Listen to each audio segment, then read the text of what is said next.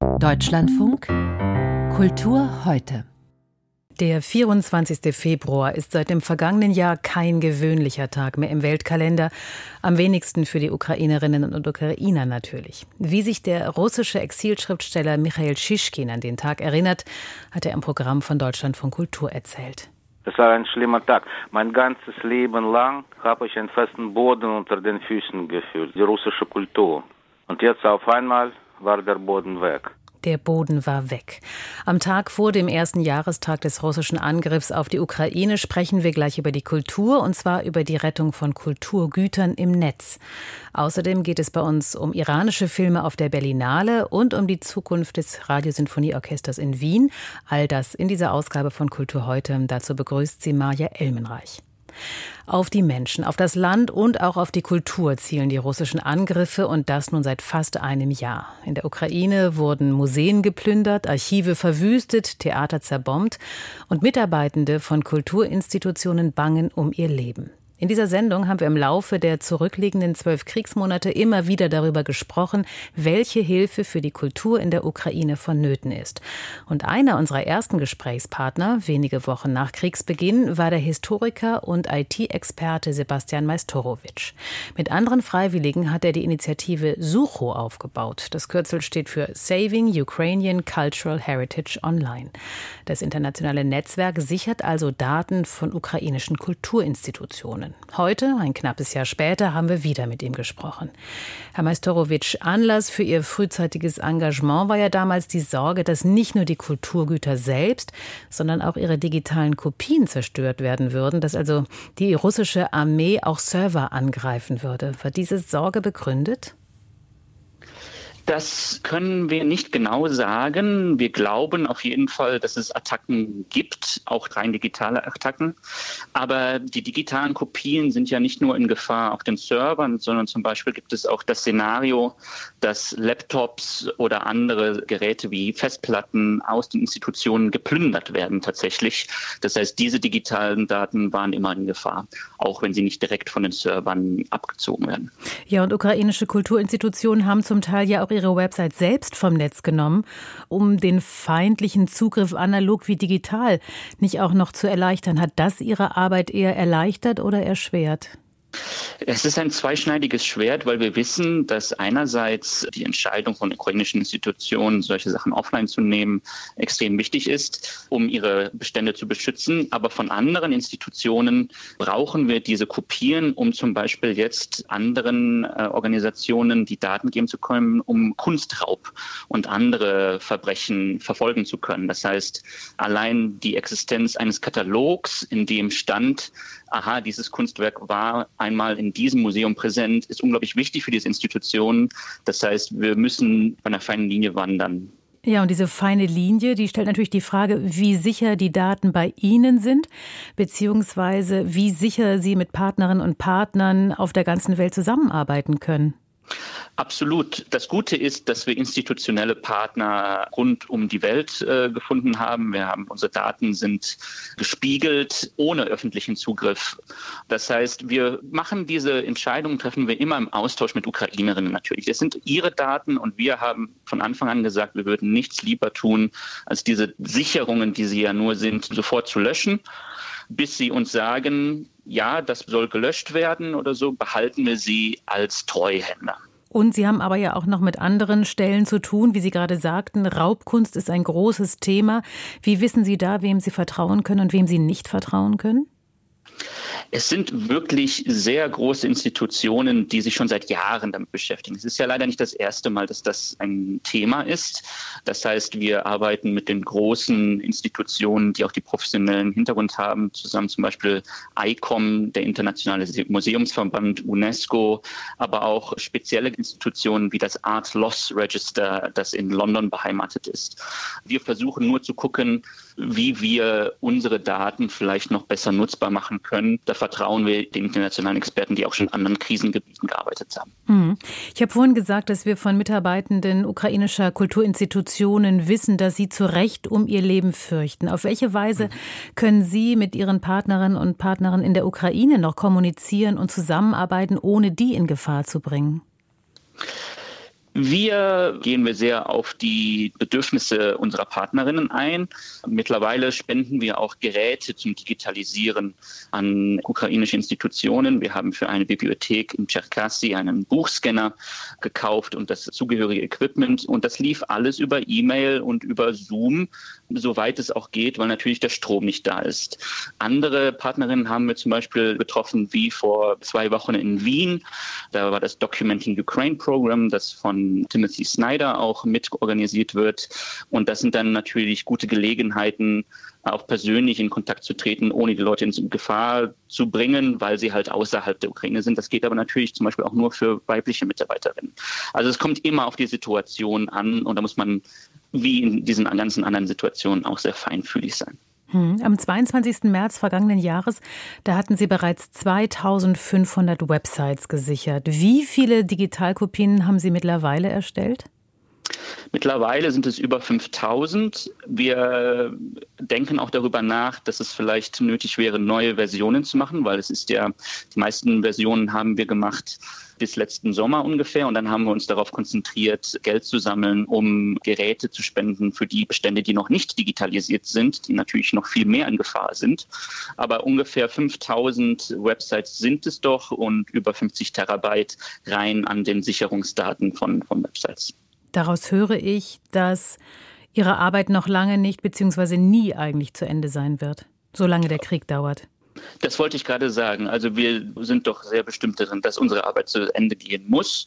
Und solange wie die Ukrainerinnen leiden in jedem Bereich ihres Lebens, solange versuchen wir zu helfen. Ja, da sind wir auf jeden Fall, den fühlen wir uns verpflichtet, genau.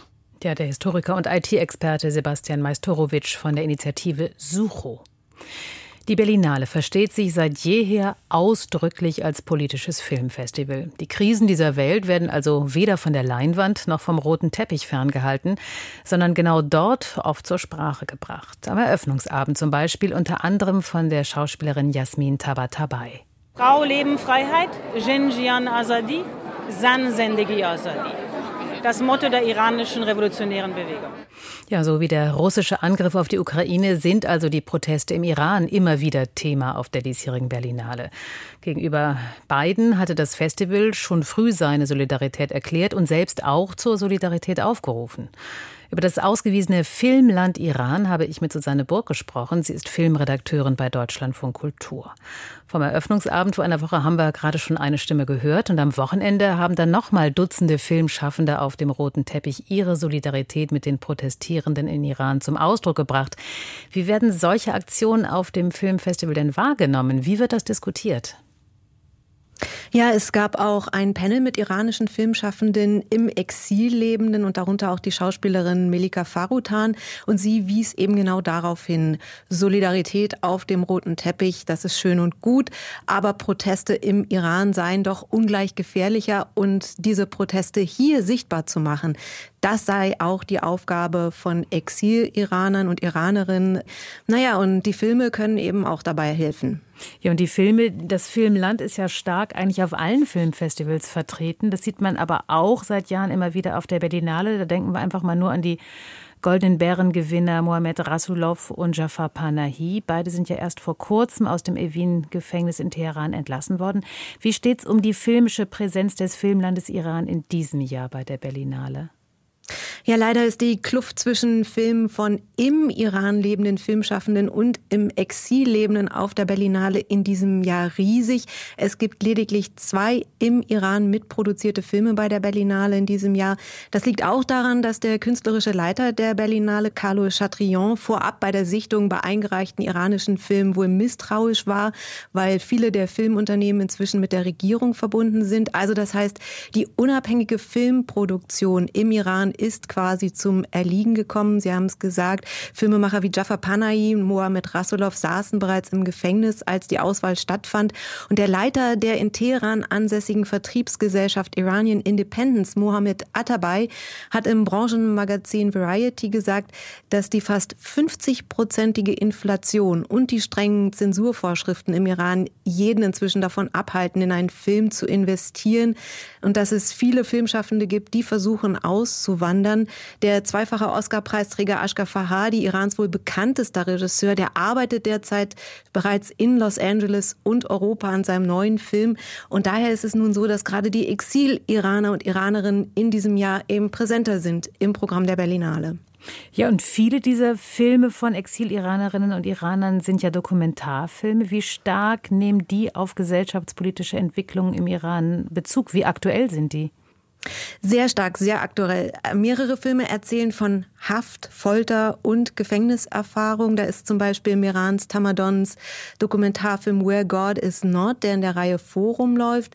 Tamadon ist Iraner, lebt in Paris und hat für den Film mit drei anderen Exil-Iranern und Iranerinnen minutiös deren Gefängnis- und Foltererfahrungen rekonstruiert. Das heißt also, er baut in einer Lagerhalle Zellen nach und eine ehemals inhaftierte Regimegegnerin erzählt dann zum Beispiel, dass so viele Frauen in der Zelle saßen, dass sie in Schichten schlafen mussten oder im Stehen. Und wenn sie dann auch noch über die Schikane spricht, kommen die Erinnerungen hoch. Das sieht man, die Traumata. Und das ist wirklich sehr eindrücklich. Oder es gibt einen anderen Film, Sieben Winter in Teheran, der den realen Fall der jungen Iranerin Rehane Jabari erzählt, der 2007 begann, als die 19-jährige Rehane ein Geschäftstreffen mit einem neuen Kunden hatte. Der versuchte sie zu vergewaltigen und sie erstach ihn in Notwehr. Sie landete im Gefängnis und weil der Mann aber ein ehemaliger Geheimdienstmitarbeiter war, begann dann ein Schauprozess, der schließlich mit der Hinrichtung von Rehane endete. Und dieser Film legt viel über die Mechanismen Mechanismen des iranischen Justizsystems offen. Und ich habe auch mit der Regisseurin des Films gesprochen, mit der Deutschen Steffi Niederzoll. Sie zieht dann auch ganz bewusst den Bogen zu den massenhaften Verhaftungen von Protestierenden im Iran heute. Ich hoffe, dass der Film zeigt, dass es auch ein System dahinter gibt dass das, was Rehane passiert ist, jetzt den Demonstranten passiert. Erzwungene Geständnisse zum Beispiel, die dann zu einer Todesstrafe führen. Das sagt also die Regisseurin Steffi Niederzoll. Und das ist auch einer der Filme, der erschreckende Einblicke in das politische System gibt, gegen das so viele Menschen seit Monaten im Iran protestieren. Sieben Winter in Teheran heißt der Film. Meine Kollegin Susanne Burg hat ihn und andere Filme über den Iran auf der Berlinale gesehen. Tja, zum Sehen und damit wechseln wir jetzt die Kunstrichtung. In allererster Linie zum Sehen geht man ins Museum. Dass es dort auch laut sein kann und mal gut, mal nicht ganz so gut riecht, das wird in der Regel zur Nebensache. Das Museum Tinguely in Basel richtet seit einigen Jahren immer mal wieder in seinen Ausstellungen die Aufmerksamkeit auf die menschlichen Sinne, also auf das, was von ihnen in der Kunst vorkommt. Sogar eine interaktive Schau über den Geschmackssinn war dabei. Und in der jüngsten Ausstellung heißt es Ohren auf. Es geht also ums Hören und das ist in der Gegenwartskunst ja oft gefragt. Man denke nur an Klangskulpturen, Musik, Hörstücke oder laute Performances. Christian Gampert war in der Basler Ausstellung. Wenn man an der großen Panoramascheibe des Tengelin-Museums entlang geht und auf den Rhein hinausblickt, dann werden einem über Kopfhörer glucksende Geräusche zugespielt, die die Künstlerin Christina Kubisch genau hier vor Ort über und unter Wasser aufgenommen hat. Je nach Position öffnet sich ein neues Klangfenster, eine kleine Wassersymphonie. Unterwassergeräusche werden uns später noch einmal begegnen in Ursula Biemanns Videoinstallation Acoustic Ocean, die per Hydrophon und Parabolmikrofonen eine Art akustische Ökologie des Meeres entwirft. In der überwältigend einsamen norwegischen Insellandschaft der Lofoten, die raumfüllend präsent ist. Wasser kann tropfen und rinnen, klatschen und rieseln, wir wissen das zwar, aber wir nehmen es nur selten bewusst wahr. Die Kuratorin Anja Müller-Alsbach hat die Ausstellung durchaus auch als Wahrnehmungsschulung angelegt. Die Kunstwerke beschäftigen sich mit einem ganzen Kosmos aus Klängen und Geräuschen, den der kanadische Forscher Raymond Murray Schaffer in den 1960er Jahren in verschiedene Klanglandschaften aufteilte, natürliche, technische und menschliche. Aber schon die klassische Moderne hat sich mit Geräuschen befasst. Marcel Duchamps Ready-Made à Bruit Secret von 1916 ist ein eingeklemmtes Schnurknäuel mit Metallstück, das Lärm produzieren könnte. Kurt Schwitters schrieb Lautgedichte, die Ursonate aus Urlauten. Die Futuristen begeisterten sich an den Maschinengeräuschen von Technik, Krieg und Schnelligkeit und versuchten, deren Anmutungen auch visuell umzusetzen. Anja Müller-Alsbach erzählt vom futuristischen Aufbruch. In dem Luigi Russolo zusammen mit Pratella diese Geräuschmaschinen entwickelt hat. Sie haben damit Konzerte gemacht, die quietschen, knarren, scheppern, brummen. All diese Geräusche, die aus dem Alltag kommen, all dies sollte integriert werden in eine neue Form von Kunst. Robert Rauschenbergs Oracle, eine Industrieschrottinstallation aus den 1960er Jahren mit Radiosounds und Autotüren, in der zudem Wasser in Zinkwannen fließt, bildet den Übergang zu den aktuelleren Arbeiten, die uns für die Vielfalt der Alltags- und Naturgeräusche sensibilisieren wollen und oft auch einen ökologischen Ansatz haben. Osvaldo Macia zum Beispiel hat 2000 verschiedene Vogelrufe aus vier Kontinenten aufgenommen und daraus eine neue Musik der Vogelstimmen komponiert, deren Prinzipien man an der Museumswand nachlesen kann. Emeka Okbo nimmt uns mit auf eine Busreise durch Straßenlärm, Gesänge und Dialekte der nigerianischen Stadt Lagos. Wer sich darauf einlässt, spürt auch etwas von der Seele dieser Stadt. Betörend dann die Licht- und Soundzelle des dänischen Künstlers Alexander Tilgren, der sogenannte Phantomwörter, missverständliche Worte und Hörtäuschungen akustisch bearbeitet. Man sieht in der Ausstellung die verschiedensten Methoden, Töne und Laute zu notieren oder gar in Kapseln einzuschließen. Man erfährt, wie sich Schallwellen in Glas materialisieren und wie der wissenschaftsbasierte Künstler Markus Mäder im Amazonas eigentlich Unhörbares erhascht. Er nimmt eigentlich Klänge auf mit Spezialmikrofonen, die wir sonst mit unserem Gehör nicht wahrnehmen können.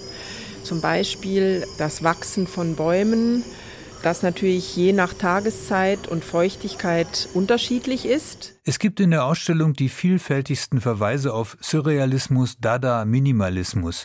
Die vielleicht schönste, weil synästhetischste Arbeit stammt von dem von John Cage beeinflussten Künstler Rolf Julius. Man liegt auf einer Matte und legt sich zwei Membranen auf die Augen, über die man Schallwellen spüren kann. Man kann auch mit den Augen hören. Und das hat Christian Gampert im Museum Tinguely in Basel gemacht. Bis Mitte Mai ist dort das Hören in der Kunst zu, sagen wir, erleben. Vielleicht würde es den Wienerinnen und Wienern gefallen, wenn man ihre Stadt als Hauptstadt des Hörens bezeichnen würde, dass schließlich in Wien die Musik spielt. Dazu reicht allein ein Blick in die Geschichte. Beethoven, Haydn und Mozart, Franz Schubert, Arnold Schönberg und wer nicht noch alles in Wien gelebt und komponiert hat. Bis heute wird dieses Erbe tagtäglich gepflegt, ob in der Staatsoper, im Konzertverein, ob von den Wiener Philharmonikern oder in der großen freien Musikszene. Abend für Abend kann man in Wien klassische Musik auf höchstem Niveau erleben. Entsprechend laut ist nun der Aufschrei darüber, dass die Existenz des in Wien ansässigen Radiosinfonieorchester des ORF in Gefahr ist. Wolfgang Fichtel kennt die Details.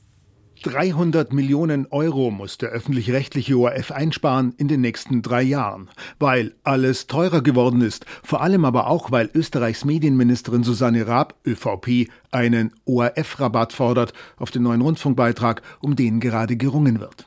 Auf der ersten Streichliste des ORF-Generalintendanten Roland Weismann steht das auch von ihm hochgelobte Radiosymphonieorchester des ORF. 100 Köpfe, breites Repertoire, große Oper darunter, zeitgenössisches vor allem, aber auch viel Filmmusik. Das ganze Paket kostet, geschätzt, 30 Millionen Euro im Jahr. Das Sparpaket war ein harter Schlag, aber wegducken gilt nicht, nicht für das selbstbewusste ORF Radiosymphonieorchester RSO. Julian Rachlin spielt im Orchester die Geige, dirigiert aber auch. Das Orchester hat mit vollster Inbrunst und Leidenschaft geprobt, als ob überhaupt nichts wäre. Dabei ist hier eine Existenz gefährdet von einem der führenden Klangkörper. Ein harter Schlag. Vor allem für Stefan Herheim, Intendant des Theaters an der Wien, das zweite große Opernhaus neben der Staatsoper. Das RSO ist sein Hausorchester, fest eingeplant, zu allerdings nicht unbedingt marktgerechten Gagen. Sozusagen mit ORF-Rabatt. Wir sehen in dem RSO einer unserer wichtigsten Partner. Das ist ein Kollektiv von mehreren Kollektiven, von denen wir absolut abhängig sind. Und ich, ich finde es einfach unsäglich und fatal, wenn es zu so einem Schnitt käme. Unsäglich, fatal, katastrophal, barbarisch, bedrohlich. Die Wiener Feuilletons sind voller Abscheu und Entsetzen über den Sparplan des ORF-Intendanten. Ein Meer auch dicker Krokodilstränen geben Konzerthausbesucher zu, wollen aber im Moment lieber nicht zitiert werden. Veronika Kaup-Hasler, Wiens Kulturstadträtin, zeigt mit dem Finger auf das Nachbarland. Zu sehen, dass allein in Bayern äh, der Bayerische Rundfunk drei große Einheiten hat. ARD hat 16 Ensembles. Also in Deutschland haben wir bei allen großen Medienanstalten mehrere Orchester oder Big Bands sozusagen.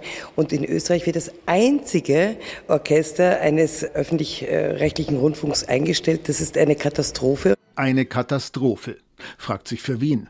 Die Diskussion beginnt anzuschwellen. Wer könnte denn sonst zahlen fürs Radiosymphonieorchester, wenn vom ORF ein 300 Millionen Sparpaket erwartet wird?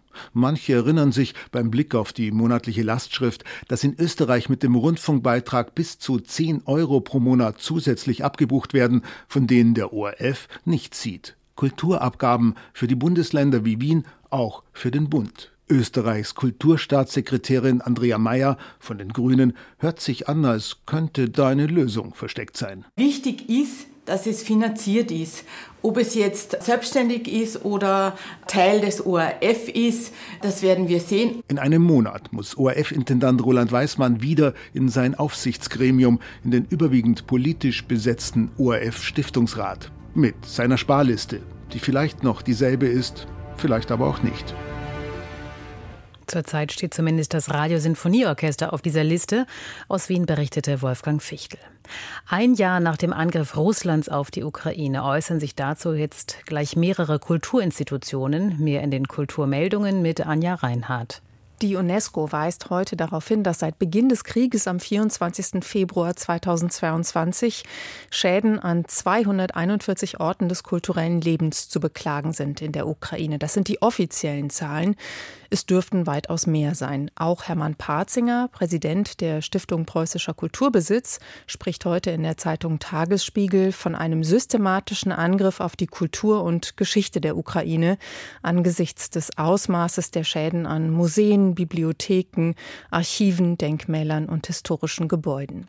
Parzinger verwies auch nochmal auf den legendären Skütenschatz. Wertvolle Teile davon haben russische Truppen letztes Jahr im ukrainischen Melitopol geraubt.